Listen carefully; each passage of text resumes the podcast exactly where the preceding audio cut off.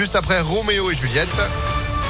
La météo, bof, hein, et c'est pas terrible la météo. On fait le point complet juste après l'info de Sandrine Ollier. Bonjour. Bonjour Phil, bonjour à tous. À la une de l'actualité, l'épidémie de Covid et le taux d'incidence qui dépasse désormais les 500 cas pour 100 000 habitants du jamais vu depuis la deuxième vague. 733 cas dans le Rhône et un nouveau palier entre en vigueur dans le protocole sanitaire dans les écoles puisqu'à partir d'aujourd'hui, le brassage des élèves est interdit dans les cantines. L'élection de Mohamed Boudjelaba à la tête de la ville de Givor, il a recueilli 50,75% des voix. Il devance Christiane Charnet et Fabrice Riva. Pour rappel, les élections municipales de 2020 avaient été annulées par la justice pour des pressions sur les électeurs dans un bureau de vote de la ville. Deux conducteurs de bus agressés ce week-end dans l'agglomération lyonnaise. L'un samedi, place Gabriel Péry à la Guillotière et un autre hier soir à Vénissieux, selon le progrès.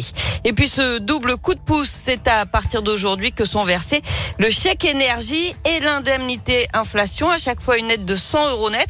Le chèque énergie d'abord envoyé par courrier à près de 6 millions de ménages modestes pour faire face aux hausses des prix du gaz, de l'électricité et du fuel. L'indemnité inflation ensuite versée, elle, à 38 millions de Français, ceux qui gagnent moins de 2000 euros net par mois. Les étudiants boursiers seront les premiers à la toucher cette semaine, puis les salariés du privé d'ici la fin du mois. Versement étalé février. On passe au sport avec euh, du foot, la 18e journée de Ligue 1, match nul de Lyon à Lille hier 0 à 0. Les Lyonnais sont 13e du classement à 8 points du podium. L'OL qui connaîtra son prochain adversaire en Ligue Europa aujourd'hui. Le tirage au sort euh, des huitièmes de finale, c'est tout à l'heure à midi et demi. Et puis chez les filles, les Lyonnaises l'ont emporté de buts à 1 sur la pelouse du Paris FC. Elles restent leader du championnat. Enfin, c'est aujourd'hui la journée mondiale de la raclette et on vous a déjà parlé vendredi de ce site internet qui permet de calculer les bonnes proportions de fromage et de charcuterie selon le nombre de convives. Ça s'appelle raclette.world et il a été créé avec une grande dose de second degré par trois ingénieurs lyonnais, Clément, Hugo et Sylvain.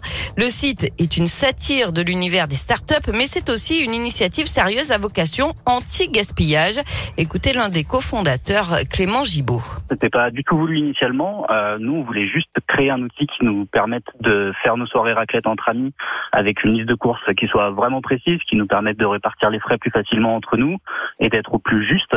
Euh, et en fait, euh, on a eu beaucoup de retours de gens qui nous ont dit que c'était génial et que ça permettait à tout le monde de faire aussi un acte un peu écologique, euh, dans le sens où eh ben, ça fait moins de gaspillage et, et, en fait, on en est très fiers. on a d'autres fonctionnalités qui ont été prévues de longue date, notamment un simulateur intégré qui nous permet d'avoir une estimation de l'impact carbone de la raclette. Et, et, et ça, c'est déjà en cours de développement. Et une version anglaise devrait être bientôt mise en ligne pour s'adapter à l'international. Une levée de fonds est même prévue, toujours avec second degré, puisque des goodies autour de la raclette seront envoyés aux adhérents du financement participatif. Et puis je reviens sur ces euh, collégiens de Moselle qui avaient fait une chanson sur internet pour réclamer une raclette à la cantine. Mais oui. Le proviseur avait trouvé euh, la chanson bah, plutôt efficace et bah c'est aujourd'hui euh, journée mondiale de la raclette qu'ils vont avoir cette raclette à la cantine. Je pense que que tout le bâtiment va s'en souvenir. La mobilisation ça marche. Ouais, non mais quand on fait une raclette, ça sent un peu le fromage, on est d'accord. Aussi peu. Voilà, la cantine, tu la prends, tu la détruis, tu la reconstruis après quoi. tu vois. Merci beaucoup Sandrine. L'info continue sur impactfm.fr pour voir parler de raclette évidemment ce matin. En attendant, bon petit déjeuner, 7h04, c'est la météo.